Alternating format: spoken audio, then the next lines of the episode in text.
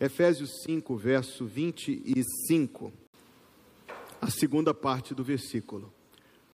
Como também Cristo amou a igreja e se entregou por ela, para que a santificasse, tendo-a purificado por meio da lavagem de água pela palavra, para a apresentar a si mesmo como igreja gloriosa, sem mancha, nem ruga, nem coisa semelhante, porém santa e sem defeito. E nós dizemos: Amém. Irmãos, em 29 de junho de 2022, a Folha de São Paulo publicou algumas informações absolutamente interessantes que eu quero começar como uma introdução à minha mensagem compartilhando com você. Não sei quão visível está, acho que está relativamente bem visível. Este é uma pesquisa sobre a população brasileira, sobre religião. 51% dos brasileiros se declaram católicos, 26% se declaram evangélicos. E agora nós vamos entrar no universo dos que se declaram evangélicos. Próximo ponto nos fala sobre a frequência de cultos. Primeiro, pensando nos brasileiros em geral, em 2016 foi feita uma pesquisa semelhante a essa e mostrou que 34% dos brasileiros iam ao culto mais de uma vez por semana e 31% até uma vez por semana. Então você vai somar que 65% dos brasileiros, pelo menos uma vez por semana, estavam frequentando culto. Uma vez a cada 15 dias, uma vez por mês, uma vez a cada seis meses, uma vez por ano, menos de uma vez por ano, não costuma ir à igreja. Esses são números de 2022. Caiu de 34 para 29, mais de uma vez por semana. Caiu de 31 para 29, até uma vez por semana. Próximo, pensando especificamente nos evangélicos, um anterior a esse. Em 2016, 65%, obrigado irmão, dos que se declaravam evangélicos frequentavam o culto mais de uma vez por semana, enquanto 22% dos evangélicos só uma vez por semana. Sim? Qual é o número em 2016? 65%. Esse número é bom ou ruim? Esse número é bom ou ruim? Esse número é ruim. Esse número é péssimo. Deveria ser 100%. Próximo. Em 2022, o que era 65% caiu para 53%. Veja, irmãos, como eu sou abençoado com ministros auxiliares de valor. Aqui está o Adson e o Tiago limpando espaço. Muito obrigado, queridos. O que era 65 caiu para 53. Aqui está em 26, uma vez por mês. Vamos prosseguir. Contribuição financeira a instituições religiosas. Evangélicos em 2016, sempre 58%. Esse número é bom ou ruim? De vez em quando, 24%. Se você somar 58 com 24, dá? Dá 72? Hã? 82. Próximo. Caiu de 58 para 42% em 2022 e de vez em quando subiu para 34%. Tem mais alguma coisa aí de estatístico? Acho que não, né? Não. Esses números, irmãos, chamam a nossa atenção, por quê? Mas eu vou continuar com os slides, não precisa tirar, só tira, pode prosseguir. Esses números chamam a nossa atenção porque eles são acompanhados de algumas explicações que as pessoas apresentam. O que nós estamos vendo é que a frequência aos cultos está caindo, mesmo entre aqueles que se declaram evangélicos, que a contribuição financeira, mesmo entre aqueles que se declaram evangélicos, também está caindo. Aí as pessoas, obviamente, apresentam as suas justificativas. O que as pessoas dizem? Dizem que a igreja ela se tornou é, irrelevante. Eu sou intelectual, eu estudei, essa, esse negócio de colocar um homem que tem menos estudo que eu para ficar falando ao meu ouvido, tomando do meu tempo, isso não faz o menor sentido, especialmente quando ele coloca coisas tão desatualizadas, coisas tão ultrapassadas, ele olha para um livro de mitos como se fossem fatos, eu não vou me expor a esse tipo de coisa, principalmente eu não vou me expor àquilo que contradiz as convicções que eu tenho cultivado dentro do meu coração, por qualquer razão. Quando não são aqueles que dizem que a igreja se tornou uma instituição ultrapassada, que aquilo que a igreja ensina caiu em desuso, que o tempo passou, para não dizer em relação ao conteúdo da própria forma, que a comunicação da igreja é ruim, que a igreja está conversando com duas décadas, quatro décadas atrás, esse negócio de pregação, a gente assiste vídeo de um minuto, a gente não consegue esperar o vídeo acabar, vai ouvir uma pregação de 40 minutos, onde? Acrescente a isso o que tem sido chamado pelos estudiosos do assunto efeito Covid. O que é o efeito Covid? É que nós fomos colocados numa situação em que a gente precisou abrir mão de alguns dos nossos privilégios temporariamente por uma questão de uma exceção na história. Só que o que era para ser um abrir mão temporário e uma exceção, na vida de não poucos, se tornou uma visão de mundo e um hábito. Porque no começo a gente sentia falta, depois a gente descobriu que é super confortável. Sentar no sofá de moletom para assistir o culto online, pausar na hora que eu quero.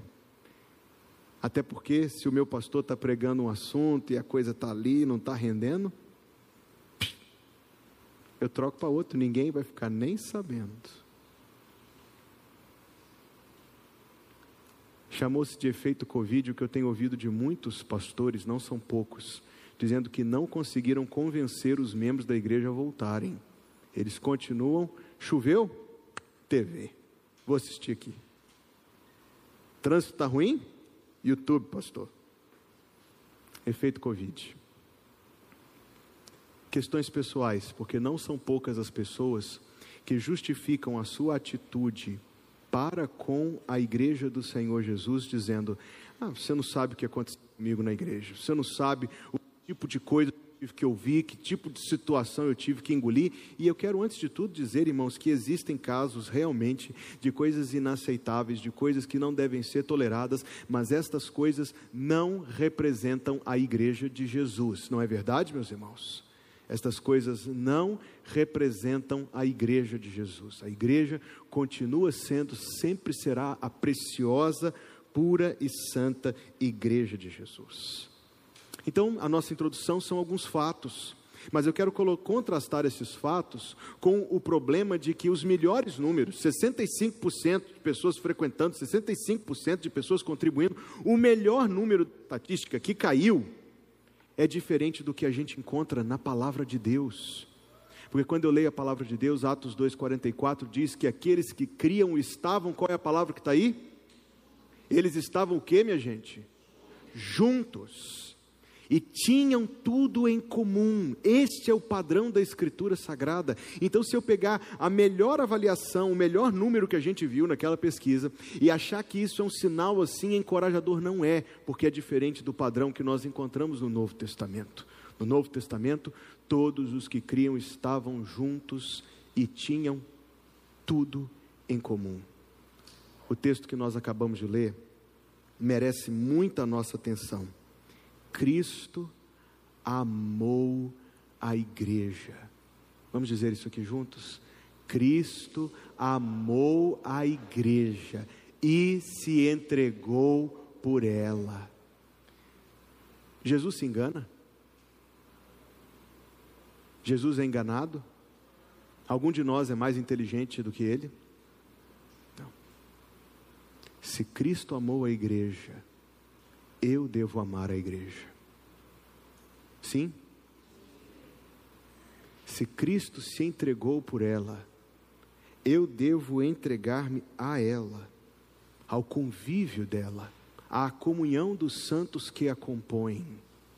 Então, por aqui, nós já estamos em um assunto novo, novo, novo e precioso porque a igreja é mais do que a gente se assentar em confortável cadeira num ambiente climatizado durante uma hora e meia, às vezes um pouquinho mais do que isso, como hoje, e volta para casa.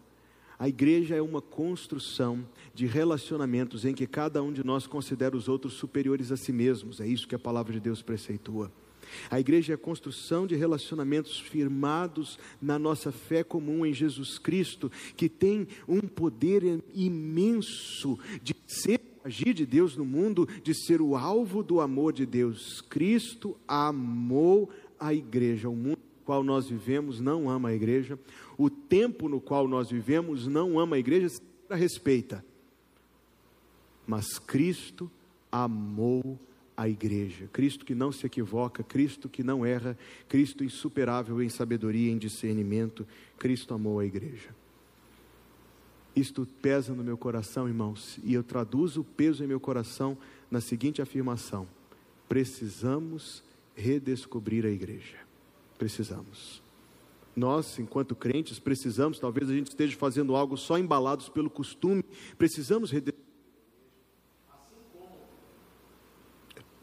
Assim como precisamos redescobrir a igreja para que a gente possa cumprir os propósitos da igreja perante o mundo, para a glória de Jesus Cristo, para a salvação daqueles que ainda não creem. Então vamos meditar neste versículo. A igreja, Cristo amou a igreja. E a primeira afirmação está a partir desse nome. Você sabe que nome é esse? Esse é o nome dela, esse é o nosso nome. Esta é a palavra grega que significa eclesia não é eclésia. Eclésia é o aplicativo da igreja. A pronúncia correta é eclesia. Este nome foi escolhido por Jesus. Lá em Mateus 16, ele disse: Sobre esta pedra edificarei a minha igreja, a minha eclesia, e as portas do inferno serão ela. Então, quando nós meditamos na palavra, nós descobrimos a primeira verdade: a igreja é importante para Jesus. Quem escolheu o nome dela foi o próprio Jesus. O nome que ele deu para ela é super importante. Talvez você já tenha ouvido que o nome Eclesia significa chamados para fora, não é verdade? Você ouviu isso? Quem já ouviu isso? Chamados para fora. Quem já ouviu? Alguns já ouviram. Isso é tão correto quanto dizer que a palavra evangelho significa boa nova. Está certo, mas não está perfeito. Chamados para fora é apenas a definição ali bruta. Você quebra a palavra e vê o que cada parte significa no dicionário. Em outros textos, em aliás, em um texto do Novo Testamento, a mesma palavra eclesia é traduzida como assembleia. Está lá em Atos capítulo 19. É muito importante a gente entender isto. Chamados para fora é uma imprecisão, como eu disse para você. Está certo, mas não está perfeito. A palavra eclesia significa, precisamente, ajuntamento. Anote isso aí. Ajuntamento. Um dos cânticos que nós cantamos hoje foi esse. Vem e sopra sobre nós teu sopro, reunidos neste ajuntamento. Palavra importante. Ajuntamento. Pessoas, em plural, sim, mas pessoas juntas. Na língua grega existe uma palavra para pessoa plural a palavra demos, e eu sei que ela parece outra coisa, mas não se engane. Ela é origem à nossa palavra democracia, palavra que a gente ouve falar muito hoje em dia. O governo da coletividade, o governo do povo. É a palavra povo, gente, pessoas. Só que em demos, a palavra está no difusa são pessoas espalhadas. Jesus não disse sobre essa pedra eu edificarei o meu povo. Ele disse sobre essa pedra eu edificarei a minha igreja o meu ajuntamento, a minha reunião. Então nós temos pessoas, sempre. Então quando você ouviu alguém dizer que você é a igreja, isso está certo? Mais ou menos. Você é parte da igreja. A igreja não consiste em uma pessoa só, em nenhuma hipótese. A igreja somos nós cada um de nós, todos nós, juntos, ajuntados, reunidos para a glória de Jesus. Gente separada pode se amar, pode estar ligado umas às outras por vínculos afetivos ou de qualquer outra natureza, mas igreja exige, vamos aprender isto. Igreja exige ajuntamento, exige reunião. A palavra que traduz como assembleia significa necessariamente que há uma convocação. Se existe assembleia, é porque alguém convocou a assembleia e as pessoas atenderam à convocação. Vamos entender melhor essa palavra juntos, meus irmãos. A palavra igreja significa pessoas atendendo a um chamado, atendendo a uma convocação. Está ficando mais claro para a gente? Qual é o chamado? Vinde após mim. Vinde a mim o chamado para nos tornarmos discípulos de Jesus Cristo, O chamado para segui-lo é algo que nós necessariamente temos de fazer juntos. Se você abrir o YouTube, tem vídeo que te ensina a fazer um monte de coisa sozinho em casa. E tem gente aqui que adora aprender como que faz não sei o que, como que conserta aquilo. Eu falei disso hoje de manhã, os tais dos tutoriais. Tem um monte de coisas que a gente consegue aprender a fazer sozinho, né, meus irmãos? A gente aprende a trocar até resistência de chuveiro. Mas seguir a Jesus não dá para fazê-lo sozinho.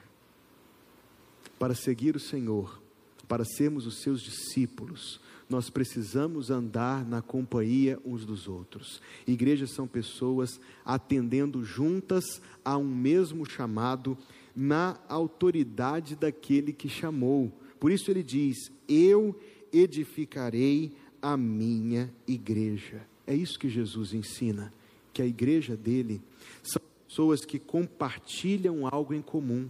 Eu sei que o mundo do nosso tempo Dentre outras ideias que são muito aventadas e divulgadas, está a ideia da diversidade. Lá na nossa classe da IBD, a gente já teve a oportunidade de conversar sobre isso de maneira muito construtiva. Existe diversidade no corpo de Cristo? Existe. Está lá no livro do Apocalipse: compraste para Deus gente de toda tribo, língua, povo e nação. Lá na nossa classe da escola dominical, a gente fez um rápido exercício perguntando quantos dos estados do Brasil estavam ali presentes. O nosso grupo não era grande, não tinha 20 pessoas, mas tinha seis estados do Brasil presentes dentro da mesma classe de EBD. Nós temos procedência diferente, nossa cor de pele é diferente, a educação que cada um de nós recebeu é diferente, a gente torce para time diferente, a gente mora em diferentes partes da cidade. Graças a Deus, a Igreja Batista Plenitude vai de uma ponta de São Luís até a outra. Nós temos distinção na nossa formação, classe social, círculos de vida, nós somos absolutamente diversos entre nós. Então essa diversidade, ela faz parte do corpo de Cristo.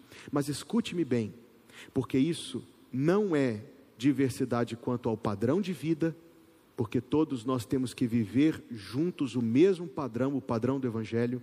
Não é diversidade de convicções, porque todos nós que somos a igreja de Jesus cremos nas mesmas verdades, no mesmo livro, no mesmo Deus e confessamos as mesmas coisas. Existe diversidade entre nós, mas quem olha não vê, porque não há divisão, não deve haver.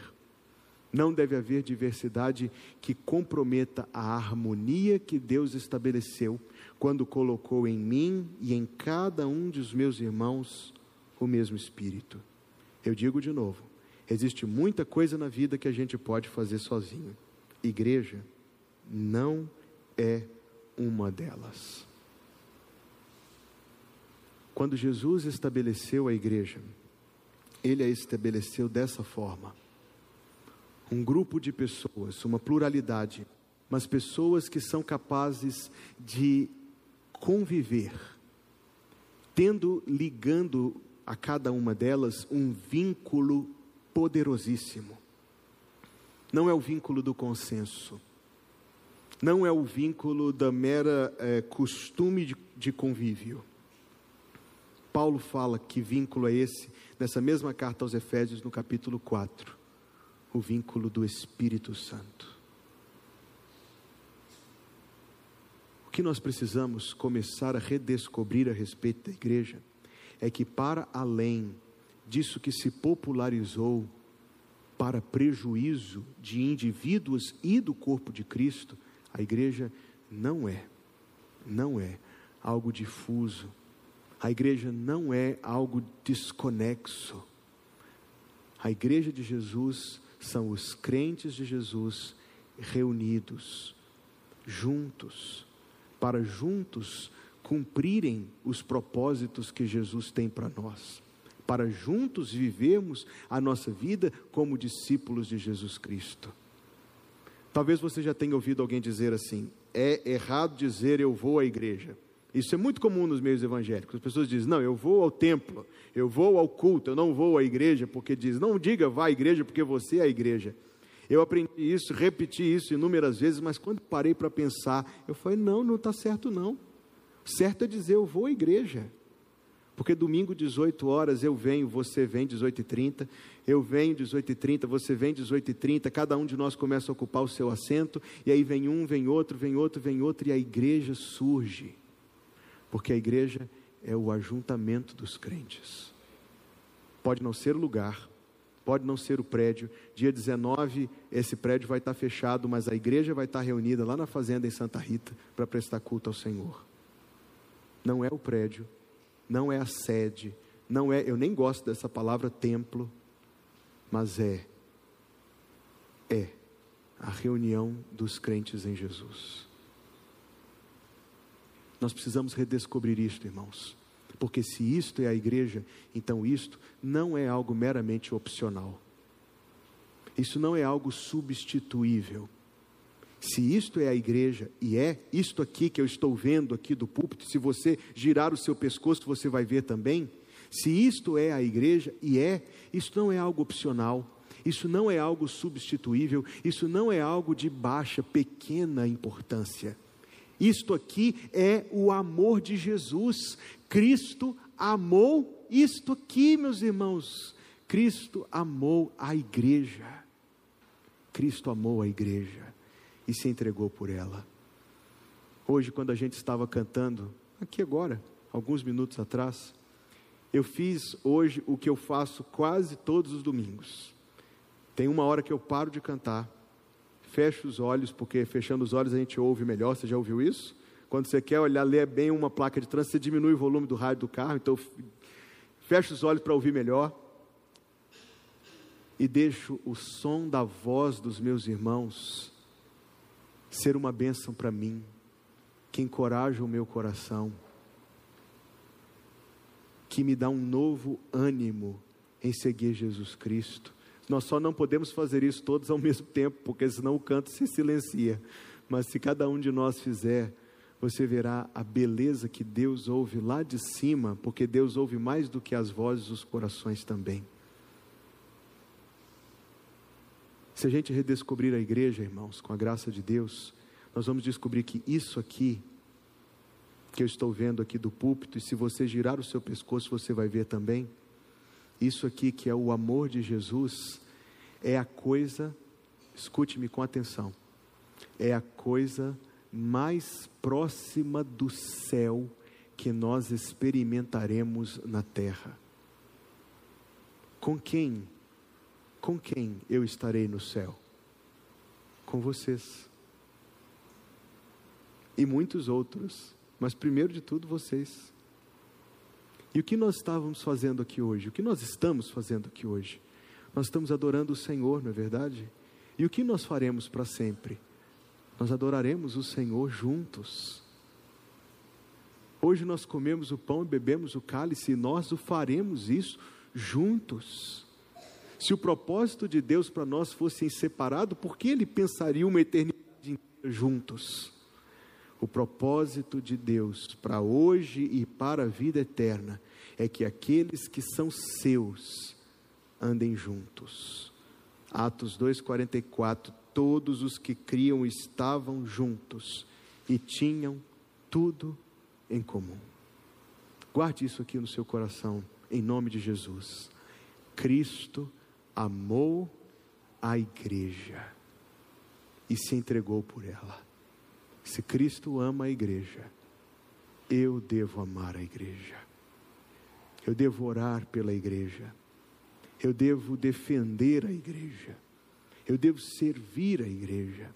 Eu devo buscar o bem, a paz e o crescimento da igreja, porque Cristo não somente a amou, mas se entregou por ela para a santificar ele a purifica pela palavra, para que um dia na presença dela, na presença dele, ela seja uma igreja gloriosa. Um dia será, sem mancha, um dia será, sem ruga, um dia será, sem defeito, um dia será. Nem coisa nenhuma semelhante, porém santa, santa e sem defeito. Jesus ama a igreja. E se eu sou de Jesus, eu também amarei. E aí a gente aprende a segunda coisa. A igreja é importante para Jesus. E Jesus é o número um para a igreja. Jesus é o nosso assunto. Jesus é o nosso interesse. Jesus é o amor do nosso coração. Jesus é o motivo por que a gente está aqui. Jesus é o tema dos nossos cânticos, Jesus é o tema dos nossos estudos da escola bíblica dominical, Jesus é o tema das classes do ministério infantil, Jesus é o tema dos pequenos grupos, Jesus é o tema da Unijovem, Jesus é o tema da GA, Jesus é o tema de tudo, Jesus é o motivo de tudo que nós fazemos. Irmãos, que coisa maravilhosa saber isso! Jesus é o centro, é o primeiro, Jesus é o porquê de a gente estar reunido aqui. A igreja são pessoas reunidas, mas pessoas reunidas por causa de Jesus. Então guarde isso aqui. A igreja é a única experiência não eu centrada desta vida. Eu acho que eu não me expressei bem ali, mas o que eu quero dizer para vocês é o seguinte: nesse mundo de comércio, de pagamento, de streaming, de aplicativo para a gente pedir as coisas, tudo no nosso mundo se conforma à vontade dos pagantes. Não é assim?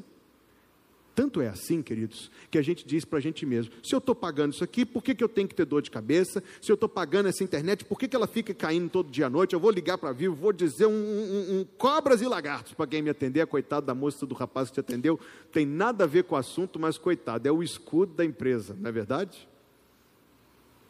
A gente aprende essa lógica: quem paga recebe pelo que está pagando.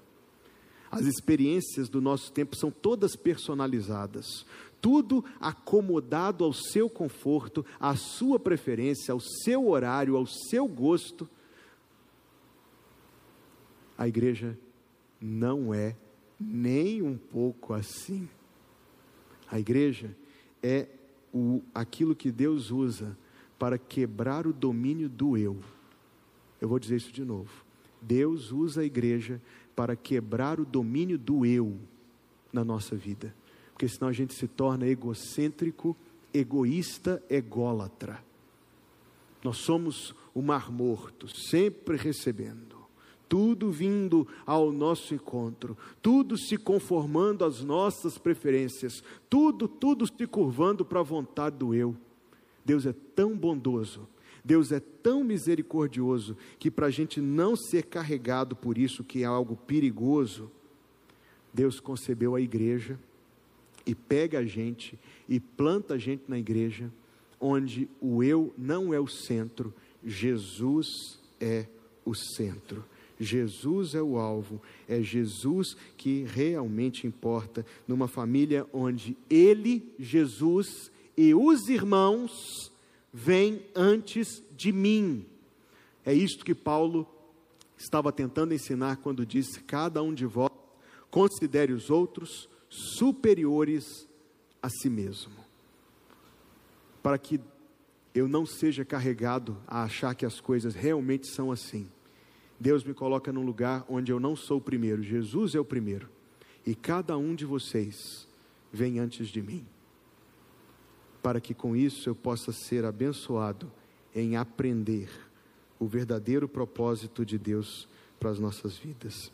Deus intentou a igreja ser um lugar onde nós somos purificados, onde nós somos esmiuçados, onde nós somos moldados, onde nós somos refeitos, onde o centro não está em mim, nem em alguém igual a mim, mas o centro está em Jesus. E se eu estou sendo repetitivo, me desculpe, mas é por importância do assunto. Nós não somos chamados de a noiva de Jesus? Uma noiva, quando está lá naquele planejamento do casamento, no celular dela, a foto no celular dela é dela ou é do noivo? Vai, diga para mim. Está apaixonada. Linha amores, arrastando asa. A foto no celular dela é dela mesma, ela fica olhando para si dizendo: Nossa, como eu sou bonita. Ou ela olha para o noivo dela e diz: Rapaz, que pão, que presente. É bobagem, mas uma bobagem que representa de algum. que na noiva, nosso olhar está voltado não para nós, mas para Jesus. A gente precisa redescobrir isto. Uma vez, quando eu era membro do Conselho da Sociedade Bíblica do Brasil, pediram-me que fosse a um evento interdenominacional para dar uma saudação. E era um evento numa igreja evangélica muito grande que tem lá na cidade onde eu nasci. Não é a mais famosa, mas é uma das maiores que tem lá. E aí eu sou muito curioso, eu faço a mesma coisa todas as vezes que eu entro em qualquer igreja, eu procuro ver se a igreja tem informativo, eu pego uma cópia para ler, eu dou uma passeada para ver como é, sabe como é. Então eu peguei o informativo daquela igreja e descobri que aquela igreja funciona assim. No auditório maior, às 10 horas, tem um culto, no auditório menor, auditório 4, tem o culto dos motoqueiros às mesma hora, no auditório 6 tem o culto em inglês, no auditório 10 tem o culto em espanhol, no outro auditório tem o culto do estilo musical X, no outro auditório tem o culto Y. E eu tinha visto isso anos antes como uma caricatura, mas quando eu abri o informativo daquela igreja e li, eu falei: meu Deus, virou verdade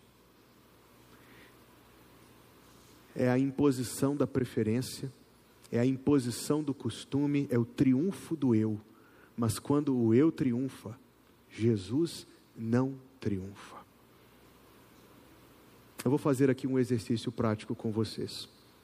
Quando eu disser três, cada um aqui presente, e por favor, faça, porque senão vai dar errado.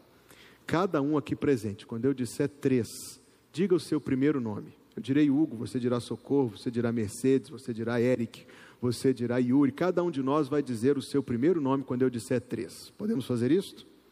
Um, dois, três. Hugo. Quando eu fizer a mesma contagem, cada um de nós vai dizer o nome bendito, doce do nosso Salvador, o nome de Jesus. Um, dois, três. Jesus.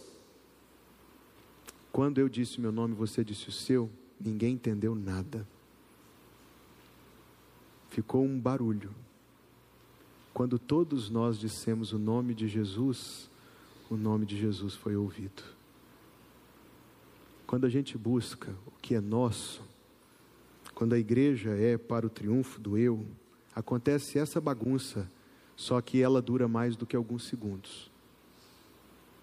Mas quando a gente entende que a igreja é de Jesus, para a glória de Jesus, por causa de Jesus, que Jesus é o centro, que Jesus é o alvo e que tudo que a gente faz aqui é por causa dele, para ele, pode-se dizer a respeito da igreja, porque dele, por ele, para ele são todas as coisas. Glória seja dada, pois, a ele eternamente. Amém. Quando a gente entende isso, irmãos, muita coisa desaparece, muita coisa ruim desaparece. Eu traduzo isso da seguinte forma: a igreja é feita de pessoas, mas não para elas. Um clube de benefícios é feito de pessoas para pessoas. O seu condomínio é feito de moradores para moradores. Uma associação qualquer que seja é feita de membros para membros. A igreja é feita de pessoas, mas não para elas. Para Jesus e para nós alcançarmos, para que se tornem parte de nós aqueles que ainda não são. A igreja é feita de pessoas, mas não para elas, não para si mesmas. O que é a igreja? O que é uma igreja? Nós vamos passar um bom número de domingos aprendendo a resposta para essa pergunta. A igreja é um grupo de cristãos, mas eu acrescento algo aí onde Jesus é o centro. A igreja é importante para Jesus, Jesus é importante para a igreja. Com essa mensagem eu quero te convidar a nós caminharmos durante alguns domingos, aprendendo juntos o que é uma igreja. Faça questão de estar presente para que você possa participar do nosso crescimento juntos. Mas eu preciso, antes de concluir a minha mensagem, me dirigir a você que está aqui. Você que ainda não conhece Jesus como seu Salvador, mas Ele quer que você seja parte da igreja dele, do povo especial dele. E se você abrir hoje o seu coração a Jesus, Ele mesmo vai fazer com que você seja um destes que ele ama, um destes por quem ele deu a sua vida. Como eu não posso deixar de falar, se alguém ainda se uniu à igreja, una-se à igreja. Eis a porta aberta, se você vier e se você ouvir o que a palavra de Deus diz, para você se tornar parte da igreja. Cristo amou a igreja, Cristo se entregou pela igreja, torne-se parte da igreja também. Dia 26 de março, nós vamos ter batismos com a graça de Deus. Já temos duas pessoas que estão aí desejando ser batizadas, e eu quero deixar aqui o convite para qualquer um mais que o Senhor tocou o seu coração para que você siga o de Jesus e seja batizado também como Jesus foi batizado no Rio Jordão. Irmãos, que Deus nos dê graça para entender o que é a igreja, porque entendendo nós vamos poder viver nossa vida como igreja, como Deus quer, como glorifica o nome do Senhor. Vamos orar? Pai, obrigado por tudo que a tua palavra ensina, porque tudo que a tua palavra ensina, Deus é verdadeiro, é importante, é transformador. Obrigado, Senhor, por nos dar esse tempo juntos hoje aqui, na companhia uns dos outros, perante a tua face, debaixo da luz da tua palavra. Pedimos, Senhor, que o Senhor queira nos abençoar de tal maneira que nós possamos ter o auxílio do teu Espírito para entender aquilo que o Senhor falou conosco essa noite.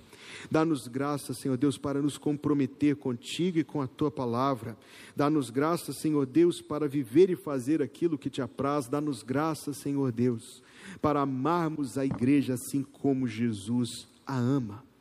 Tem misericórdia de nós, Deus, nas nossas carências. Transforma o nosso entendimento pela tua palavra e nos dá a tua bênção, Senhor, sobre a semana que hoje está se iniciando. Seja conosco, Pai Santo. Não nos deixe afastar de ti, mas guarda-nos em comunhão contigo, em tua presença. Tem misericórdia das nossas vidas, provê as nossas necessidades, livra-nos do mal. Abençoa, Senhor, aqueles que estão na enfermidade, sendo compassivo para com eles. Abençoa, Senhor, os muitos corações que foram tocados aqui esta noite para seguir Jesus Cristo, para ser batizados, para se unir a esta igreja, e que cada um cujo coração o Senhor tocou tenha de ti graça para cumprir o teu propósito para a sua vida. Muito obrigado, Senhor, mais uma vez pelo culto esta noite. Muito obrigado pelo teu amor por nós, a ponto de ter enviado teu filho para morrer e sofrer em nosso lugar. Damos-te graça, Senhor porque Jesus Cristo vive e reina para sempre e em breve virá para nos buscar. Que o Senhor te abençoe e te guarde. Que o Senhor faça resplandecer o seu rosto sobre ti e tenha misericórdia de ti.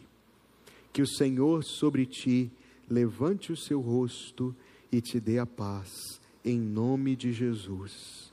Amém.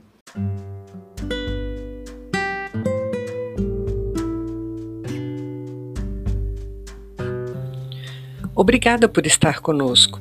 Volte sempre. A Igreja Batista Plenitude tem sempre uma mensagem de Deus para você.